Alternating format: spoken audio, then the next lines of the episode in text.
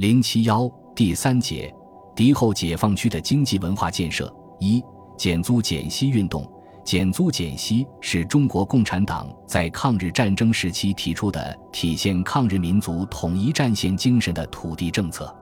这一政策具有革命和改良的双重性质，其革命性表现在为全民族利益而把广大农民群众发动起来，争取地主阶级的大多数站在抗日民主政权方面。有利于孤立日本帝国主义，有利于解放区经济的发展，有利于夺取抗战的胜利。其改良性表现在，它只是削弱封建势力，限制封建剥削，而不是消灭封建势力和推翻封建土地制度。这是由抗日战争的特定历史条件决定的。一九三七年八月。中共中央洛川会议最早决定将减租减息作为抗战时期解决中国农村问题的基本政策，并写进了随即公布的抗日救国十大纲领。由于陕甘宁边区的一部分地区已经完成了土地革命，减租减息政策主要在陕甘宁边区为分配土地的地区和各敌后抗日根据地推行。然而，由于各解放区的领导对于减租减息运动认识不一。执行该政策的坚决程度不同，实际效果也就不一样。凡是认真彻底地实行了减租减息，同时又保证交租交息的地方，当地群众参加抗日斗争和民主建设的积极性就比较高，社会生活就比较安定，根据地就比较巩固。而有的根据地只是在部分地方实行了减租减息，或者只是把减租减息当做一种宣传口号，既未发布命令。更未动手实行，或者已经发布了命令，形式上减了租息，实际并未认真去做，发生明减暗不减的现象。另在一些地方则发生了左的倾向，农民不交租不交息，甚至将减租减息变成没收地主土地和废除债务。在发生这些倾向性问题的地方，群众的积极性难以发扬，统一战线的政策不能得到落实，根据地就无法巩固，经不起敌人的扫荡。变成软弱无力的地区，敌后抗战进入严重困难时期后，中共中央认真总结了五年来的经验教训，决定进一步落实和推行减租减息政策，发动各阶层人民的抗日积极性，广泛团结一切抗日阶层去战胜困难。一九四二年一月二十八日，中共中央颁发了关于抗日根据地土地政策的决定及其附件。二月六日又发出。关于如何执行土地政策决定的指示的党内指示，形成敌后抗日根据地处理土地问题的纲领性文件。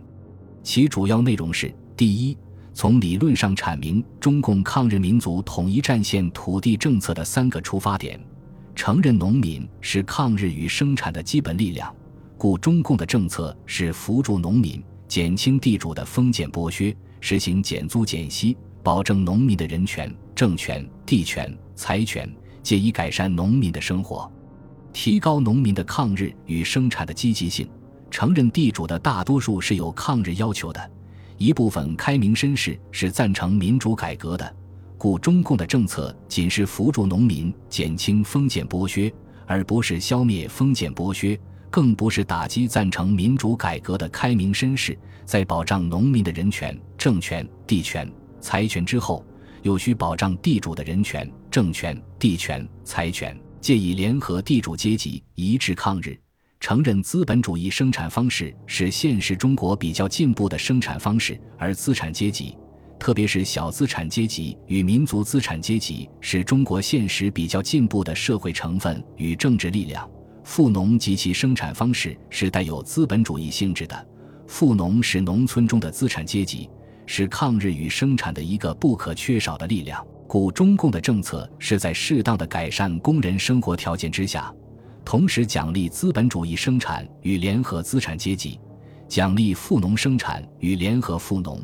在对富农的封建剥削部分实行减租减息后，同时需交租交息，并保障富农的人权、政权、地权、财权等。第二。从政策上阐明中共土地政策的基本精神，首先是把广大农民群众发动起来。如果群众不能起来，则一切无从谈起。在群众发动起来后，又要让地主能够生存下去。所以在经济上只是削弱封建势力，而不是消灭封建势力；对富农则是削弱其封建部分，而奖励其资本主义部分。在政策上是以奖励资本主义生产为主，但同时保存地主的若干权利，可以说是七分资本，三分封建。目的在于拆散地主、资产阶级与敌人及顽固派的联合，争取地主、资产阶级的大多数站在抗日民主政权方面。而不跑到敌人与顽固派方面去，跑去了的也争取其回来。第三，从策略上阐明“先打后拉，一打一拉，打中有拉，拉中有打”的方针。实施减租减息运动一般应经过酝酿、斗争、团结三个阶段。当广大群众还未发动起来的时候，必须积极帮助群众打击地主的反动气焰，摧毁地主阶级在农村中的反动统治。确立群众力量的优势，使地主阶级感觉除了服从我们的政策，便不能保持他们的利益，便无其他出路。在群众已经充分发动起来之后，必须及时的说服群众，纠正过左的行动，给予地主以交租交息及政治上实行三三制，保障地主的人权、政权、地权、财权，使其感恩怀德，愿与我们合作，达到团结抗日之战略目的。必须教育干部学会与地主做合法斗争的本领，熟悉政府的法令，熟悉拉中有打的策略，以便对付某些奸猾地主的无理进攻。同时，需防止被收买。第四，从方法上阐明政府处于调解人的立场，在处理农村纠纷中，中共与政府的工作人员不是站在农民或地主某一方面。而是根据整个民族的抗战利益，采取调节双方利益的方针，既要使农民明白现在我党的抗日民族统一战线的土地政策是与内战时期的土地政策有根本区别的，使他们不限制于眼前的狭隘的利益，而应把眼前利益与将来利益联系起来，把局部利益与全民族利益联系起来，同时又要劝告地主不应该限制于眼前的狭隘的利益。而要顾及将来与全民族的利益等。第五，从思想倾向上阐明目前工作的主要危险是右倾错误，没有认真实行发动群众向地主斗争，党员与群众的热气都未发动与组织起来。这种错误不但在较差的根据地中是严重存在着，就是在最好的根据地中，亦有一部分区域尚未实行减租减息与发动群众斗争。为此。应强调反对右倾错误，在这些地区把群众发动起来，在广大群众自愿自觉而不是少数人包办的基础上，迅速实行减租减息。中共中央的文件强调，减租减息是中共在新民主主义革命阶段的长期土地政策，不但今天必须执行，而且还有很长时期要实行。各解放区的党政机关领导根据中共中央的文件精神。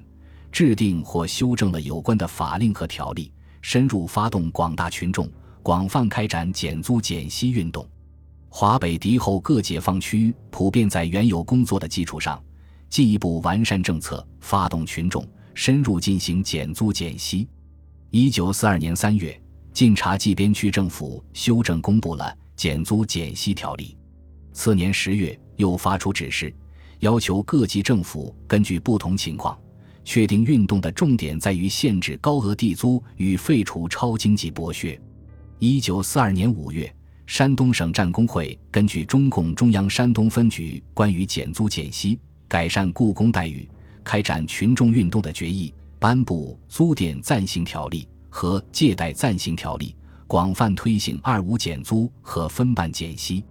九月，晋西北根据地领导机关颁布。减租交租和减息交息条例规定，山地照占前租额的七成五折，再减百分之二十五；平原水地只减百分之二十五。债务以一九三三年为界，以前的一律停付，以后的按具体情况分别处理。十月，晋冀鲁豫边区政府修正颁布土地使用暂行条例，详尽规定地租和债息政策，推动减租减息运动在各地深入开展。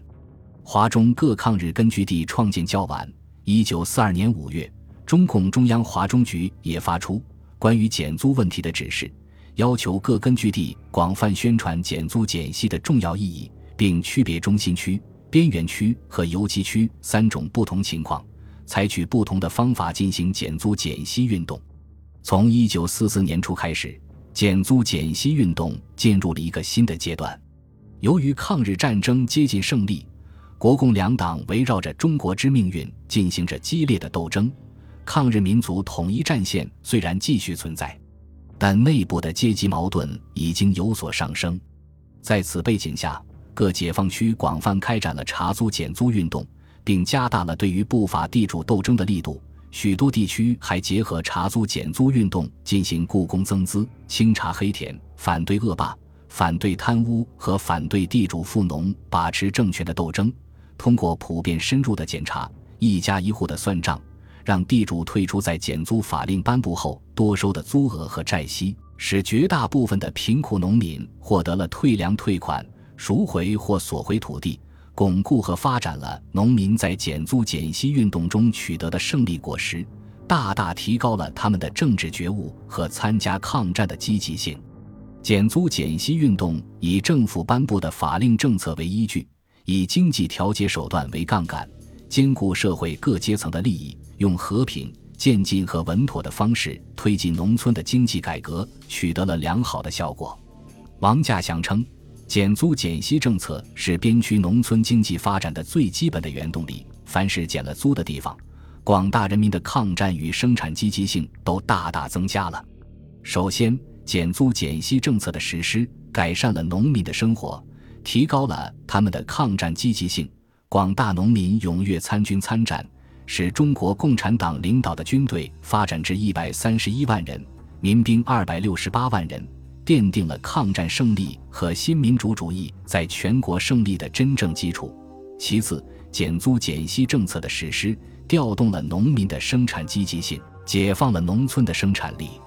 推动了根据地农村经济的发展，奠定了敌后根据地战胜严重困难的坚实基础。第三，减租减息政策的实施。照顾了各阶层的利益，协调了各阶级相互间的关系，团结了地主阶级的大多数和开明绅士一起抗日，奠定了坚持抗日民族统一战线的稳定基础。更为重要的是，减租减息政策的实施，还促使根据地的社会结构和封建土地所有制发生了深刻的变化。根据地因实行以减租减息和税收调节政策相结合的新政策。从适当削弱封建土地剥削，逐步过渡到消灭封建剥削，实质上悄悄变革着农村的社会结构和封建土地所有制，为日后彻底实行农村的土地革命做了重要的过渡和准备。